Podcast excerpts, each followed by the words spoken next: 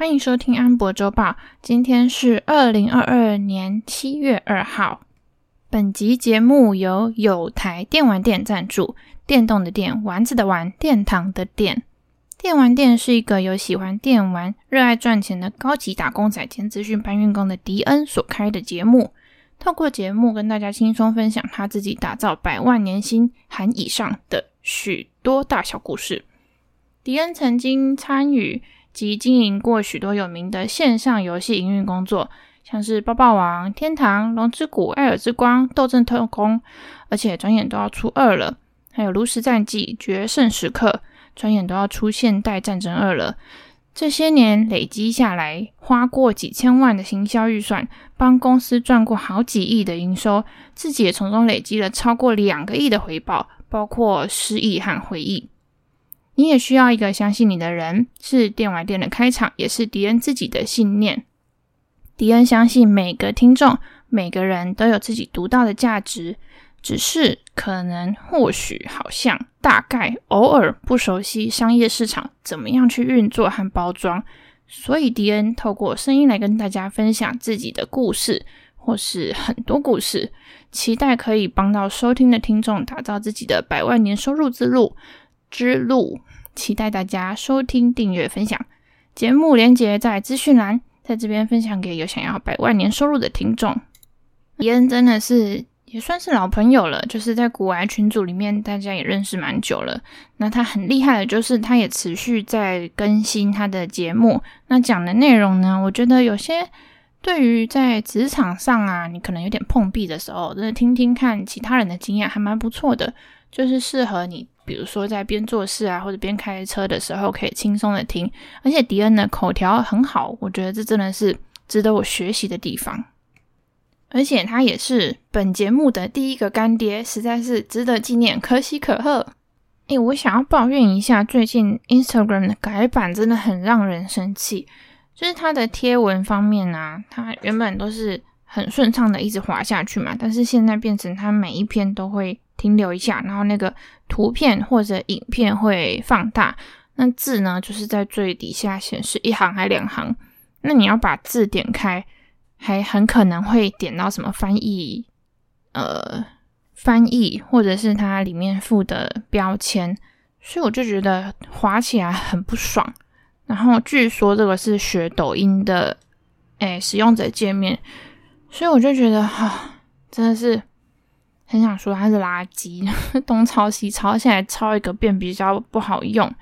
另外是你要 po 限时动态的时候，也没办法。按就是分享现实动态之后，就出现相机的选项，我真的是找半天找不到，就觉得很生气。唉，反正我希望他们赶快改回去啊！现在这样就是让人越来越不想用。那我们看看这礼拜的市场啊，其实我觉得现在有点像是暴风雨前的宁静。我这个礼拜会除了周报以外，我还多做了一份，就是七月中以后的。一些比较大的事件预告，那包括七月中的时候呢，财报季就要开始了，第二季的财报季，然后还有一些像是 FOMC 会议啊，还有零售销售跟非农跟 GDP 等等的数据要公布，所以我觉得七月中开始到七月底会是一个波动依然很剧烈的一段时间。那在这之前呢，最近其实市场情绪处在一个有点敏感的状态。当你的公司，就算你的营收超过预期，就算你的呃 EPS 超过预期，但是如果你的未来展望不好的话，大家就会说：“哦，果然是要衰退了。”那我要赶快就是觉得你这个股票可能是在衰退的时候会更不赚钱的产业，那我赶快卖掉。所以，像是上礼拜公布财报的 Nike，还有像美光呢，他们也是下修营收预期等等的，那导致说半导体也有跟着受影响。大家觉得啊，那再来半导体不好，所以就是跌了蛮多的。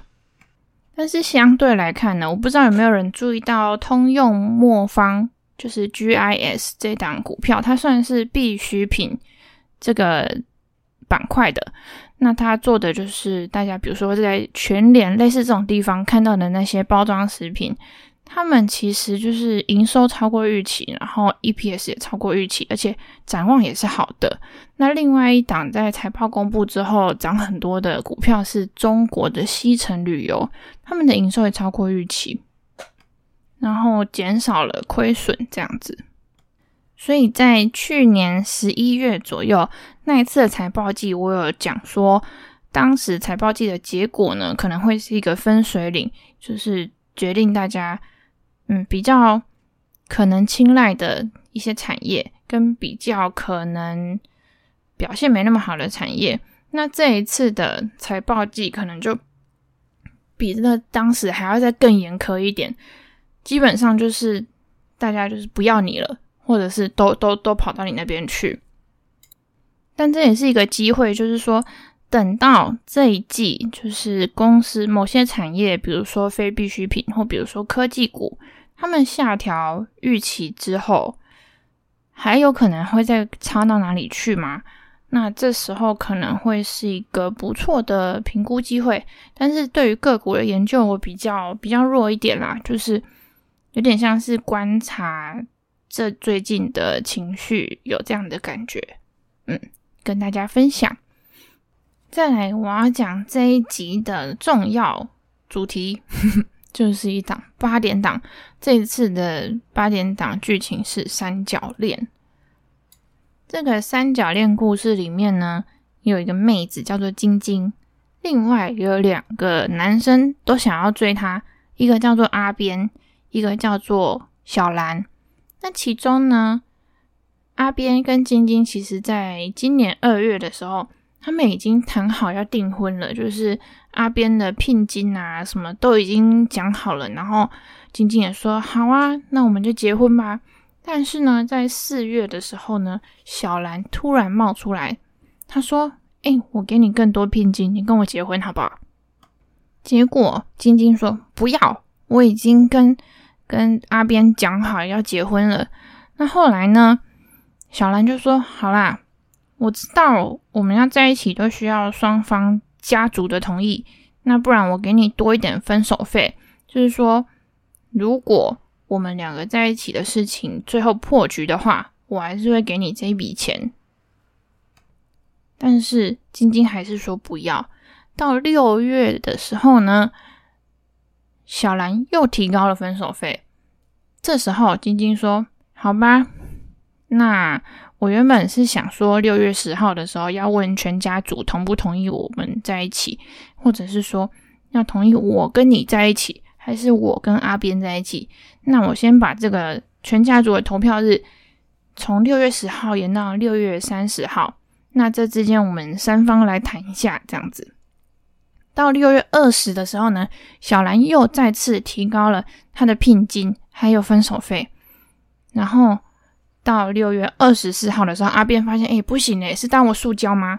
所以他也提高了聘金，因为他觉得再这样下去，有可能晶晶那边的家人会觉得，嗯，好像跟小兰在一起比较好，诶，他要给那么多钱，我为什么要选阿边，对不对？那么阿边一提高之后，小兰又马上跟上了，他又提高了那个分手费，所以这个时候晶晶又说。我们原本说六月三十号要投票，对不对？我再延一下好了，延到七月八号。那中间我们一样继续谈谈看，看最后结果是怎么样。那么这一件事情其实就是周报上面星期五写的那个 ULCC 和 SAVE 的合并案投票。SAVE 就是晶晶，就是 Spirit Airlines 精神航空。那 ULCC 呢是 Frontier Airlines 边疆航空，所以它就是阿边。那么中间杀出来这个程咬金，它是 JetBlue 捷蓝航空。这三间其实在美国的航空公司，就是现在单指他们国内的航线，先不讲就是国际航线那些的，基本上呢，他们都是属于廉价航空的部分。但是 JetBlue 有稍微，就是小蓝它有比较高级一点点。那他们的市占呢是晶晶介于阿边跟小蓝之间，但是呢，也就是两趴、三趴、四趴这样子的差距。那现在的状态是，呃，晶晶呢，她有市占是三趴嘛，他如果跟阿边在一起的话，两个加起来是五趴，其实就跟小兰的四趴很接近。那所以他们会变成一个，嗯，就是很强劲的竞争对手，而且有可能会导致小兰她会跟他们两个合并之后的那间公司需要杀价竞争。所以他不希望这样的事情发生，他就希望晶晶跟他在一起，这样他们两个加起来就有七趴。但这样子呢，基本上阿边就会变得很弱势。那他们三方都很僵持不下，积极想要呃跟对方在一起的理由，其实一方面就是现在飞机跟机组员都是比较短缺的状况。那合并了之后呢，他们就可以。就是两家的飞机和机组员加在一起，比较可以应付这种情况。那我现在讲一下，为什么晶晶要这么坚持跟这个有点像穷小子的阿边在一起？第一个是他们两家的商业模式，还有包括他们的机型啊，或者是计费方式啊等等，都是最接近的。所以基本上他们两家合并之后，不太会有什么摩擦成本。但是如果是跟小兰的话，因为我刚刚说嘛，小兰是比较高级一点点，那就会变成他们的飞机会需要改造，包括椅背上面会有荧幕啊，还有呃可能脚的空间比较大一点等等的。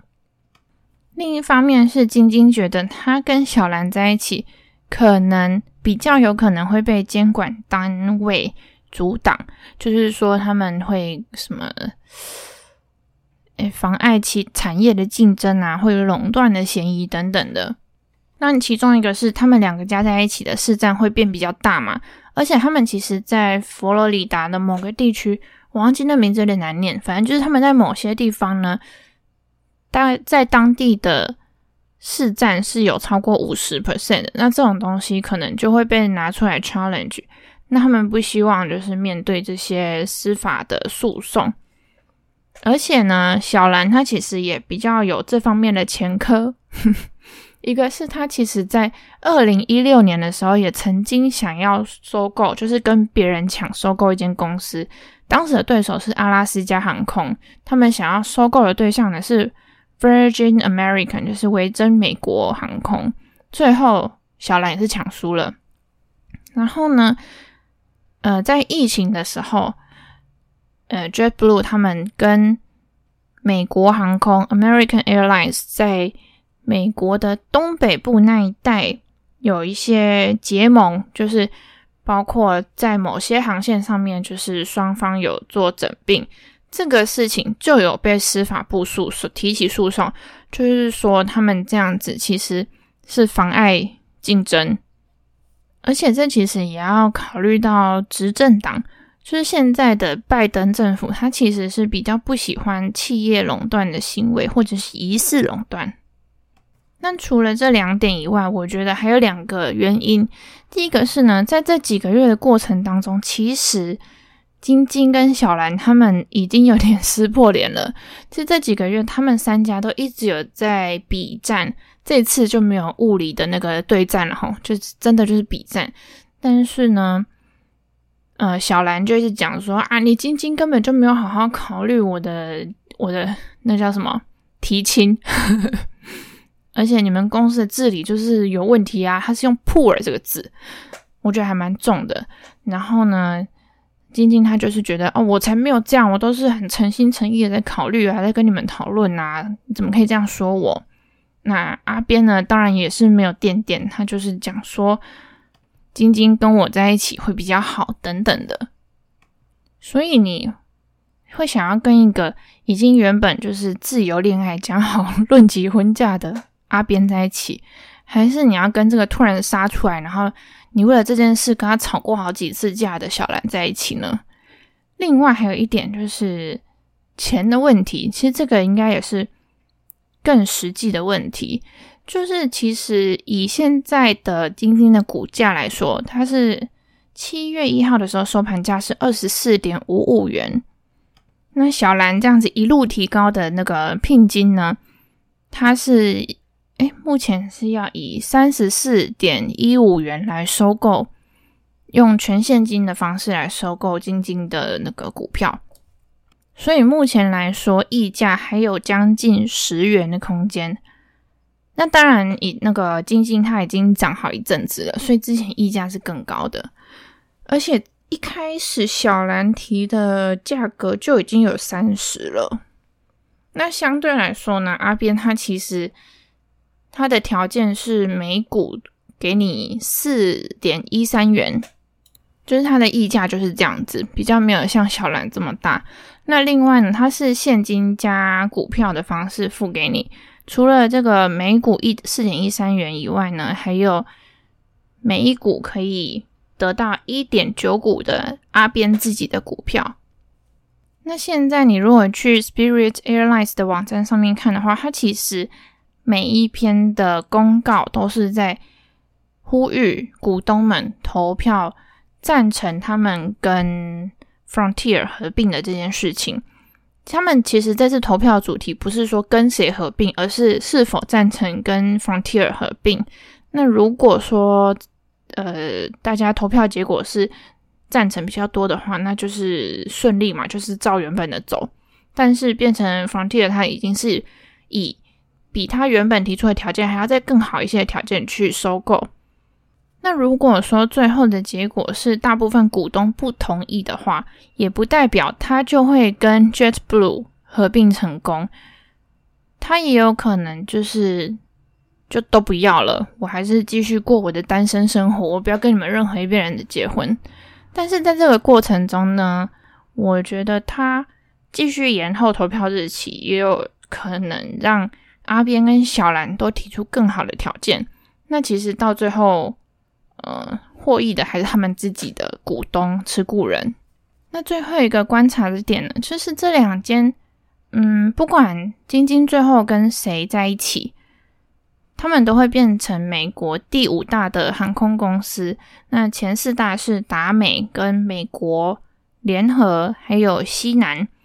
基本上这几间他们的市占率可能会就是略有变动，但最低的也有，我记得十一趴吧。那少了一个竞争对手之后呢，会不会合并之后的这个联航，它就比较有空间可以调高它的机票价格？还是说，因为它合并之后变大了，那对于前四家来说，那叫什么威胁也变高了，所以导致前面几间可能他们也要稍微调降价格，才不会导致大家都被吸走？那我就在想。这个合并案如果最终真的有一个结果出来的话，有可能会缩小就是一般航空跟联航之间的机票价差，但是最后会怎么样，我们就要继续观察下去。这就是现在进行中的抓马跟大家分享。那今天就到这边啦，后面接着是库马的车用半导体分享。那一样，大家不管是对我的部分，还是对库马的部分有任何心得，还是建议，还是想跟我们告白，都可以到 Apple Podcast 留评论，或者到 Facebook 啊，包括他的 Facebook 和我的 Facebook，都可以留言给我们。嗯，不管是留什么，对我们来说都是一个蛮大的鼓励。好，就这样，拜拜。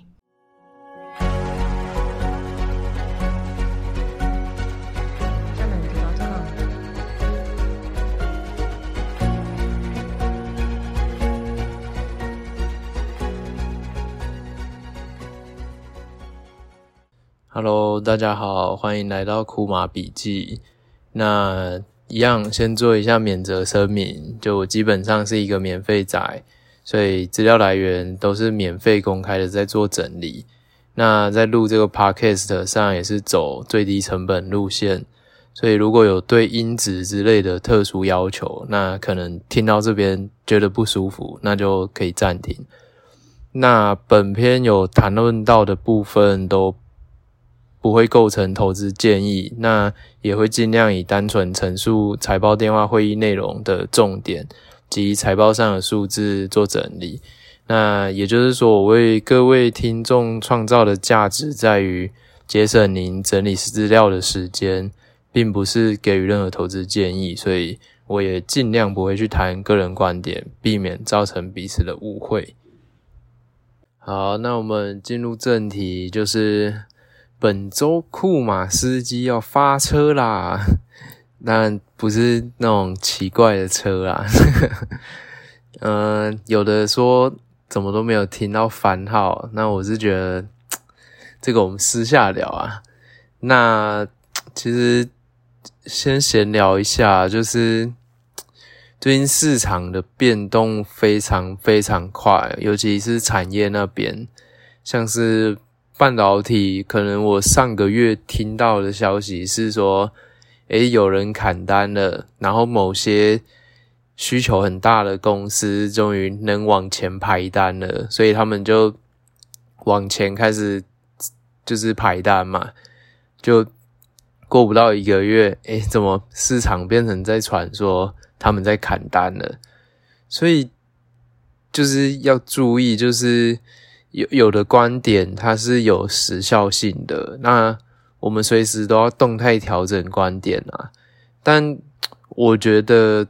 整个半导体市场一个很有趣的地方是，其实从去年开始就一直有分析师说，诶，担心要供过于求啦，然后担心假设怎么样，假设怎么样，再假设怎么样，所以你看到的最后的结论，它可能经过了三层假设，可是这之间就算有某一层假设不成立了。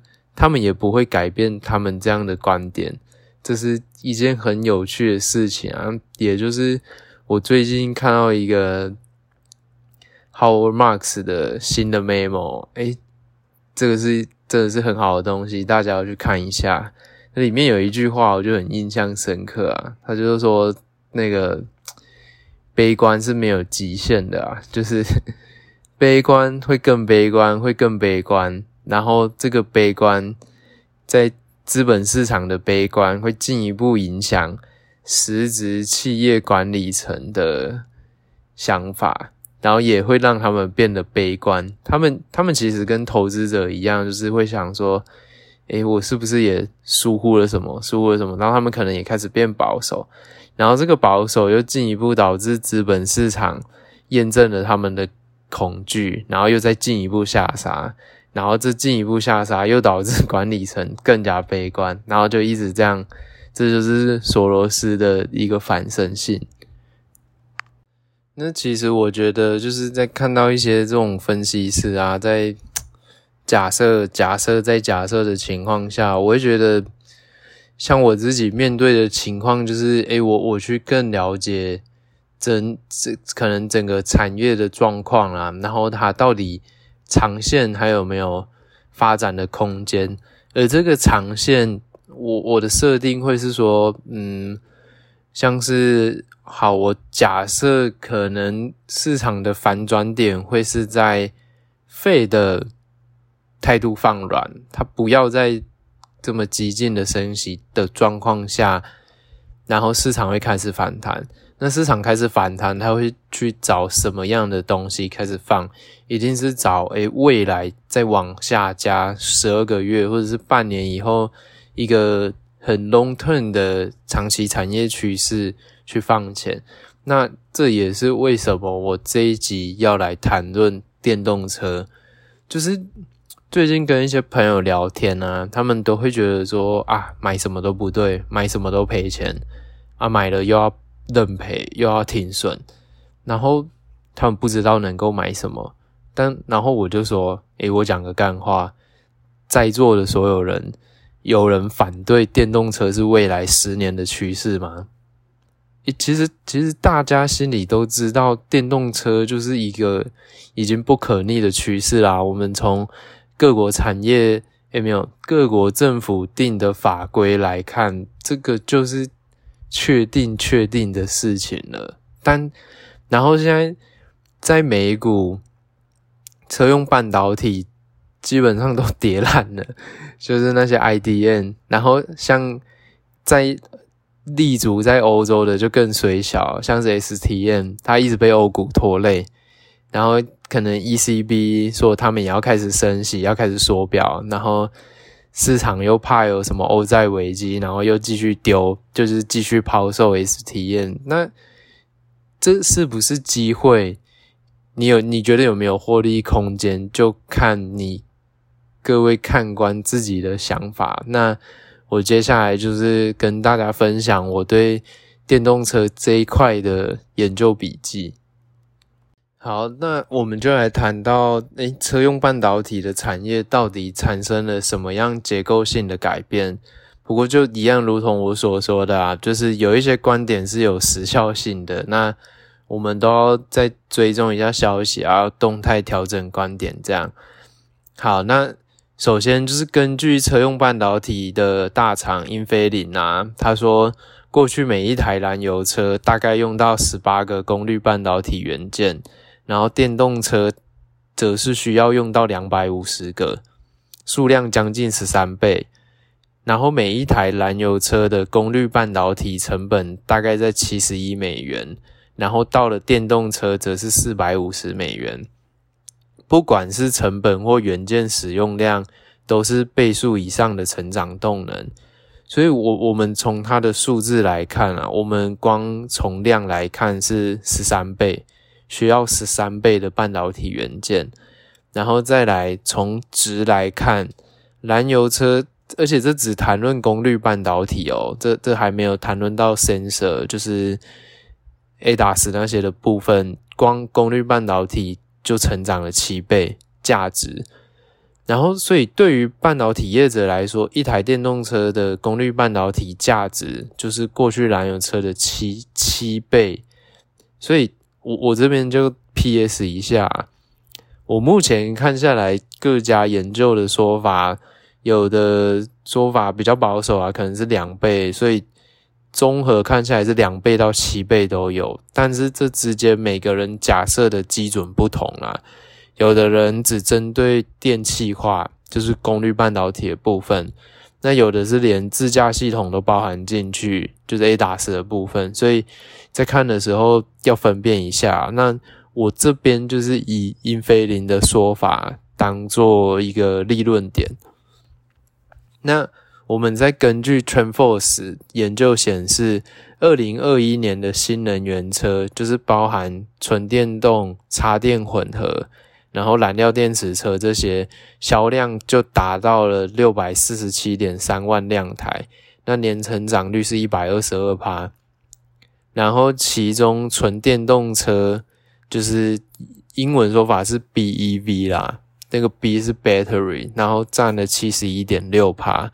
然后插电混合占二十八点一，所以我们做个简单的数学计算，现在大概每年全球车辆销售就是九千万台，那电动车占比每提升一趴就是九十万台，这九十万台代表什么意思？我们回到刚刚英飞凌的说法，每一台电动车的功率半导体价值。都相比燃油车增加了七倍嘛，那也就是说，这九十万台的电动车占比就相当于以前卖的六百三十万台的燃油车。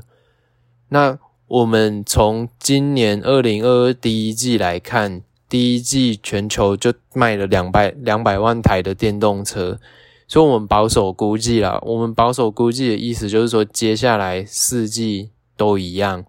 那今年的销量就会是八百万台，那跟去年六百三十万台相比，多的这两百万台车，对于车用半导体的功率元件来说，跟燃油车相比，就是多卖了一千四百万台。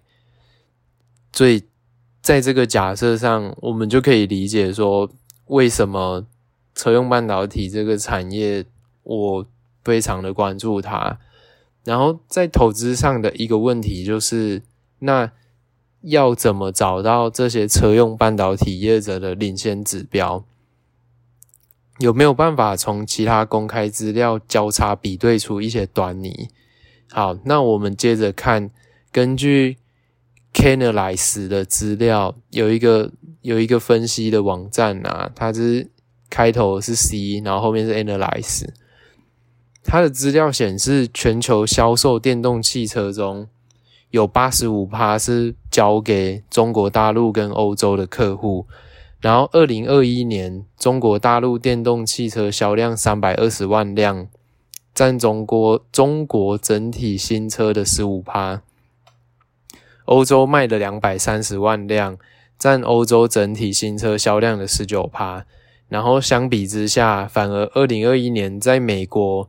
售出的电动车占整体新车中只有四趴，大概是五十三万辆。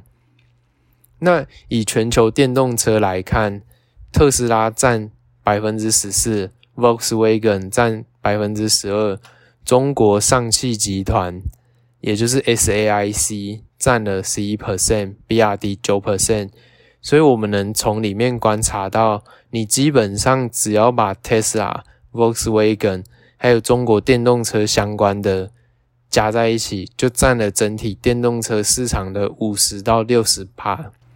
不过这边要注意一下啦，像 TrendForce 的资料就不太一样，因为它分成 BEV 跟 PHEV。但是我我个人认为整体占比算下来还是差不多啦。简单说就是你你只要盯这几家，像 Tesla、Volkswagen。上汽集团、比亚迪，或者是你再去盯小间一点的什么小鹏、蔚来跟理想的话，你大概就会对整个整体电动车市场有一个有一个样貌啊，你可以去观察。所以也就是说，我们可以透过观察上述几家的展望啊、业绩，然后库存销售天数，就可以来当做。车用半导体的领先指标，那这里面我们还可以更及时的观察中国成联会跟中国汽协每月公布的数据来追踪。那像上汽集团就宣称，他们二零二二年全年出口目标在八十万辆，然后按照此前数据预估，二零二二年全年汽车出口量可能。中国中国的出口量可能是接近三百万辆。那我们可以看到，根据上汽集团的五月销售数据，他们的新能源汽车在五月就是电动车啦，他们都叫新能源车，卖了七万一千台。那跟去年比，去年是四万五千台，那今年电动车已经累计卖了三十万台。然后我们再看到 Volkswagen，Volkswagen 的说法就是他们二零二二年第一季度啊，有半导体的短缺，然后供应链的影响，所以有一些 miss 的地方啊。但他们预计跟上半年相比，下半年的半导体供应会得到改善。然后这是因为那个他们签长约。然后增加供应渠道的有效性。好，那我们现在来看中国比较小三比较小家的三家公司的说法，像小鹏汽车，他说二零二二年第一季度交付了三万四千辆嘛，那第二季度预计的交付量也是三点一万到三点四万。诶，可是我们要考虑到这个第二季度。跟第一季度的数量持平，假设持平是建立在四月跟五月都停工的状态哦。然后我们再看到他说，他们第三季度有能力再次提高他们的产量，然后来满足客户的需求。所以可以看到客户的需求在这部分还是很强劲。但他们也有提到说。像他们每一台电动车可能需要五千个晶片，然后里面其实主要缺的是来自一些最小和最便宜的晶片呐。那这可能会再维持一段时间，然后到二零二三或是更久。那他们解决的方法就是跟晶片供应商签订长约。诶，这个长约的重要性。呃，我可能在讲 onsemi 跟 STM 的时候会再提到。那这边小鹏还有提到一个比较有趣的观点啊，就是他说现在他们还有遇到一个新的瓶颈问题，就是电池，因为过去的锂锂的价格大幅上涨，但是是只有中国国内的价格有在上涨，海外市场并没有上涨这么多。那他们认为说，随着他们采用更多的电池供应商，这个电池成本问题会下降啊。好，那我们再看到第二个就是 n e o 诶 n e o 今天好像被 被发做空报告，那没关系啊，我们一样来看他电话会议的说法。他们第一季度交付了两万五千七百六十八辆，然后因为受到中国疫情的影响。他们四月和五月只个别交付了五千跟七千辆，那他们六月开始恢复正常，会就是进一步加快交付啦。然后他们仍然预期第二季度的总交付量大概在两万三到两千五万台之间，就是跟第一季度接近是持平啦。然后他们有提到说，尽管爆发了疫情，但他们仍然见证了强劲的需求。订单量仍然保持强劲，那因为这个同时，中国各级政府也出台了积极的政策啦，鼓励汽车消费和购买电动汽车。那他们认为这会进一步促进电动车的销量。那他们展望未来，也跟小鹏一样，就是会进一步提升供应链产能，然后有信心在下半年以更快的速度。提升他们的交付量。那电，他们对电池的观点也跟小鹏差不多啦。他们也是认为说，哎、在中国有看到锂资源越来越多，那一些公司正在尝试开采，确保他们能够供应市场满足需求啊。然后他们认为，业界的共识是在四月份达到顶峰啦，就是锂的价格，那接下来会逐渐下降。然后我们再看到第三家理理想汽车，他们第一季度交付了三万一千七百一十六台。那因为疫情的问题，他们四月只有交付四千一百台。那他们预计今年第二季度总交付量在两万一到两万四千台之间。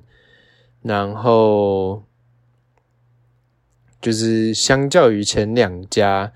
它的第二季度交付有打了一个八折左右啦。那对于电池的看法，他们一样是认为说这个已经偏离了合理的价格啦。然后他们也认为，随着供应的增加，会看到原材料成本的下降。那最后我们就谈到必须一定得谈的特斯拉。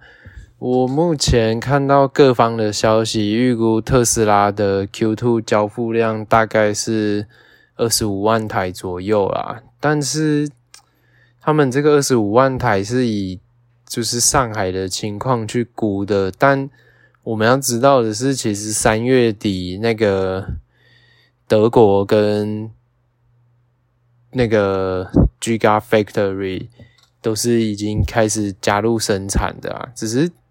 这个生产好像有一点状况啊，所以我对特斯拉 Q2 的数字比较处于一个还是未知的状态啦。那就是边走边看，但但是我其实从其他家的观点来看，下半年肯定会更好啦，除非除非有一个状况是连这些。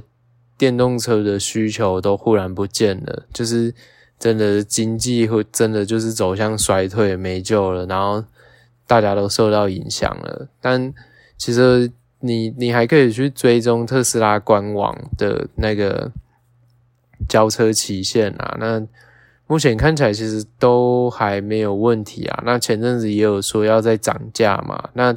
还涨得起价，就代表需求肯定还是没有问题的。那如果你要再保守一点的话，我们就也能看库存周转天数嘛，或者是这一些数字啊。那整体上来说，我们至少能确定，目前电动车的整体需求还是非常好的。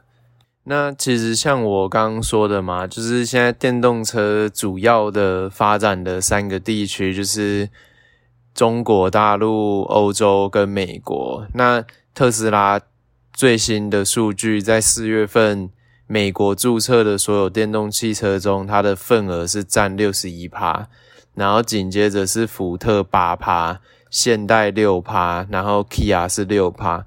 不过，我觉得福特这八趴，你要去想哦，就是美国占全球的比例已经很低了，然后又又只有八趴，所以我觉得你要观察整个电动车市场的话，会是像我刚分析的，你去观察特斯拉，观察 Volkswagen，然后上汽集团，还有另外中国三三三个电动车厂，所以。这可能会是整个电动车全貌比较完整的样子啦。那综合以上各品牌厂的观点来看，目前需求简单来说就是没问题、待就补的啦。然后接着车用半导体，我会分成两个趋势来看。第一个是电气化，也就是功率半导体的部分，里面包含了逆变器，也就是。Transition inverter，然后 onboard charger 充电的部分，然后 DC-DC converter 就是直流转换的部分，然后还有 battery management 就是电源管理的部分。那这里面也包含就是一个话题很夯的啊，就是碳化系 SiC 的部分。然后第二个是数位化。就是 ADAS 的部分，里面包含了可能像是镜头啊、雷达啊、LiDAR，然后联网 OTA 啊、汽车以太网、数位座舱等等。可是要注意的是，其实现在燃油车也有数位化，就像是有的也有到 L2 啦，就是 Level Two。那这个东西就是像你平常在用的倒车显影啊，或者是什么路线追踪啊、自动跟车这些，其实都是数位化的一个部分。那接下来的集数就会谈到几家比较主要的 IDM，像是 STN 易发半导体，然后 onsemi 安森美半导体，然后因为英飞凌的。